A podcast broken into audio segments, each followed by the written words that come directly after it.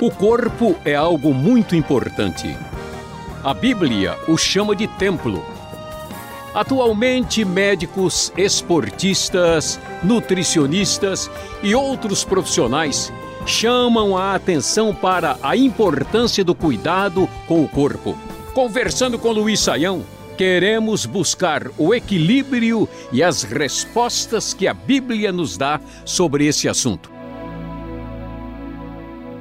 A ouvinte Sandra, do Rio Grande do Norte, pergunta: Já que nosso corpo é templo do Espírito Santo, então devemos cuidar bem dele, não é, professor? Isso significa que um bom cristão é aquele com corpo perfeitinho, malhadão e bem alimentado? Bom, André, vamos uh, tentar aí uh, lidar com essa pergunta que a Sandra nos apresenta e que a gente precisa considerar aqui os dois lados da questão. Em primeiro lugar, existiu na história da igreja uma tendência uh, errada de pensar que o que importa na nossa vida é só o nosso espírito. Então tinha gente que se machucava, uh, que se maltratava intencionalmente, abandonava o seu corpo de maneira assim total, né? pensando do, no seguinte aspecto que o que vale é a alma e o espírito e o corpo não vale nada. Essa ideia não é bíblica. Né? De modo nenhum você vai encontrar esse tipo de preocupação na escritura. Uh, por outro lado, né, hoje talvez muitas pessoas estão numa outra direção, né, dizendo que o, o, bom cristão é aquele indivíduo que às vezes até é obcecado com o seu próprio corpo. O que a gente precisa aqui é ter uma atitude, André, de equilíbrio. Né? Todo mundo que tem bom senso, até porque você serve a Deus com o seu corpo, deve ter uma preocupação sadia com a sua saúde, com o seu bem-estar.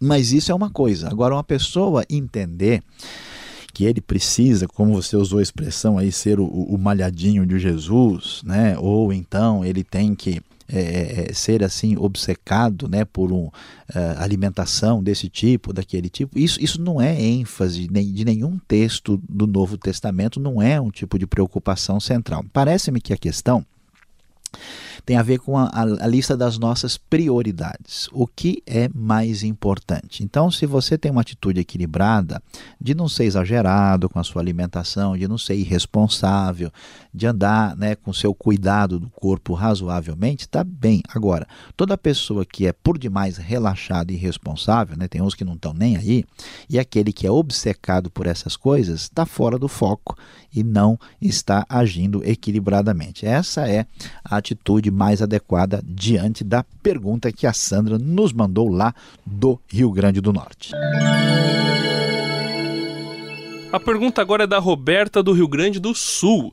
Se devemos cuidar bem do corpo, então por que a Bíblia condena tanto a vaidade. Afinal, cuidar do corpo, assim como se maquiar, é vaidade. E o cuidado do corpo não parece ser a ênfase de alguns profetas bíblicos, professor, como João Batista, por exemplo, e alguns outros. E aí?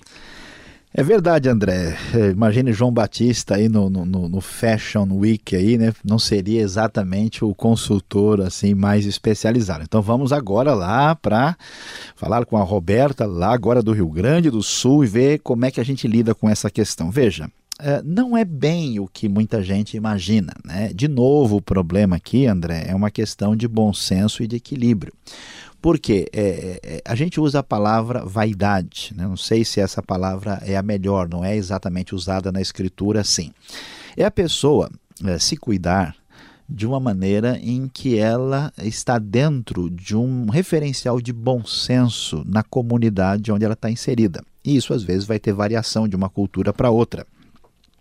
Como é que a gente lida com isso? Vale a pena ler 1 Pedro capítulo 3, quando fala sobre as mulheres né, que deveriam ah, ah, ah, atender aos seus maridos e ter uma conduta respeitosa, e diz o texto: A beleza de vocês não deve estar nos enfeites exteriores, como cabelos trançados e joias de ouro ou roupas finas. Ao contrário, seja é, uma beleza no ser interior, demonstrada por um espírito dócil e tranquilo, que é de grande valor para Deus. O texto não está dizendo que as mulheres não deveriam ter nenhum tipo de beleza exterior. E o texto diz que isso não deve ser a referência a qual né, elas estão apegadas. E, de novo, Aqui é uma questão de bom senso. Existem, vamos dizer, pessoas, né, homens e principalmente no caso também assim mulheres que podem chegar numa atitude de um, de um absoluto desprezo com o corpo naquela direção de que o corpo não vale nada.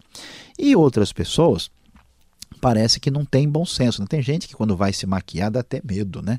O pessoal diz assim que a maquiagem Helena Frankenstein, né? Dá até pavor, porque a pessoa não tem bom senso.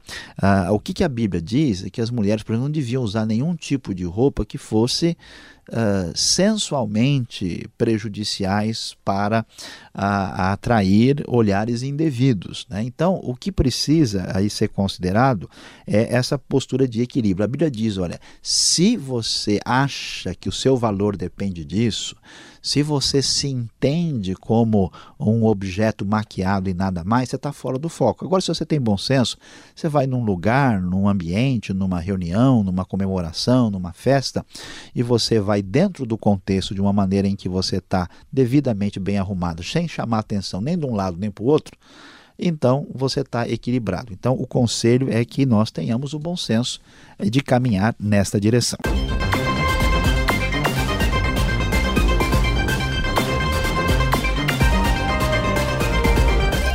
O Levi de Minas Gerais quer saber se os antigos israelitas usavam brinco e se usavam, por que homem com brinco ainda é mal visto no meio evangélico, professor? Olha só, André, assim não vale, não brinco mais, né? As perguntas aí são bem complicadas. Se é verdade que os israelitas usavam brinco no Antigo Testamento? É verdade, sim. Quando nós lemos a história lá de Arão, né, com o bezerro de ouro, e o pessoal vai lá trazer, né? Lemos lá em Êxodo capítulo 32, quando eles vão trazer a, o, o, o, material para ser usado, eles trazem brincos dos filhos e das filhas de Israel, dos homens e das mulheres. Agora, como é que a gente entende isso? Veja, nós devemos entender que certas coisas estão relacionadas com a cultura.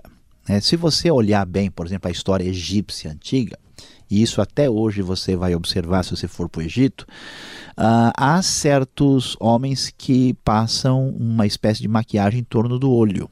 Isso era comum entre eles. Né? Hoje, se você na sociedade ocidental sair com o olho maquiado, né, um homem, ou alguém vai achar que ele levou um soco ali, o negócio está roxo, né, ou vai entender que alguma coisa está diferente do padrão. Então, o que acontece? O brinco tem significado. Por exemplo, os piratas usavam brinco, mas o brinco do pirata evocava uma ideia de agressividade, uma ideia de ruptura com a sociedade, com o status quo né, que dominava o ambiente da época. Então, o que aconteceu? Na nossa sociedade, no ambiente, vamos dizer, da nossa sociedade ocidental, nos últimos anos, o homem usando brinco associava a ideia que ele queria ficar parecido com as mulheres, porque as mulheres tradicionalmente sempre usavam brinco e alguns brincos, inclusive, bem expressivos. Então, exatamente por essa ideia de confusão de papéis, né, o que acontece é que olhando uh, para alguns homens usando brinco, algumas pessoas tinham uma atitude assim, puxa, será que esse indivíduo está meio confuso nas suas definições? Só que dependendo do ambiente, do contexto, da situação, isso tem mudado em alguns lugares, a pessoa, isso não é entendido, não é visto assim.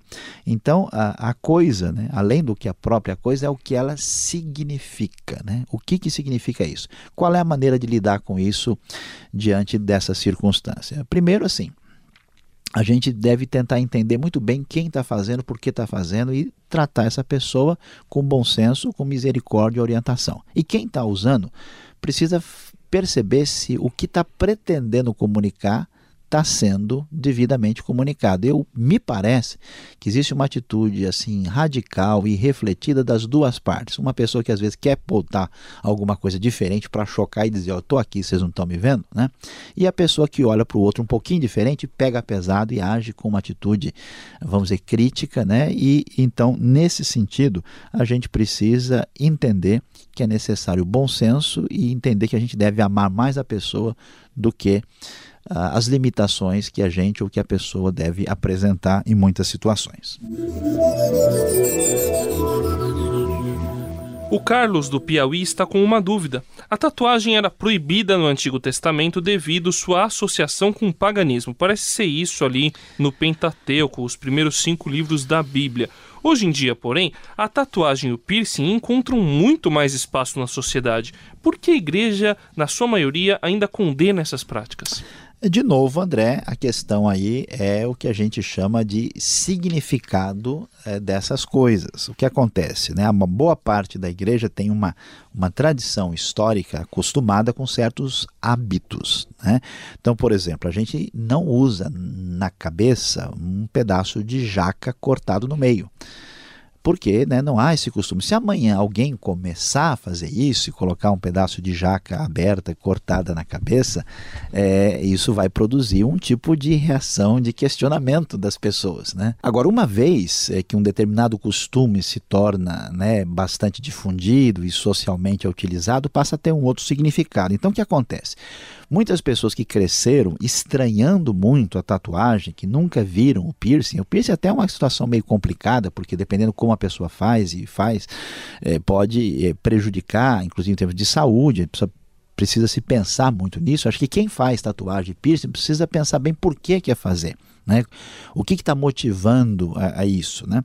Uh, e o que acontece é, é, é, a minha prática, minha postura, minha atitude diante da sociedade que eu estou inserido. Por exemplo, você está numa, numa cidade praiana, né? se você anda de chinelo e de bermuda e vai uh, no banco até assim de, de camisa aberta, poucas pessoas estranham.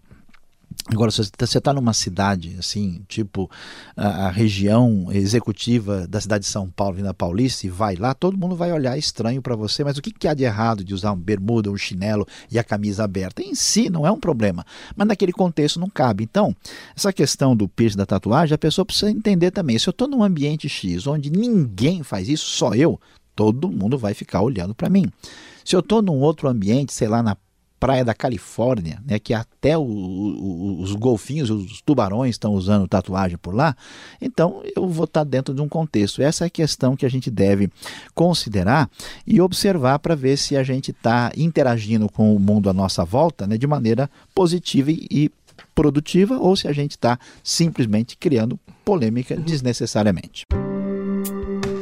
Este foi o programa Conversando com Luiz Saião. Produção e apresentação André Castilho e Luiz Saião. Locução Beltrão. Realização Transmundial. Envie você também suas perguntas para conversando@transmundial.com.br ou escreva para a Caixa Postal 18.113, CEP 04626-970 São Paulo, capital. E até o próximo programa.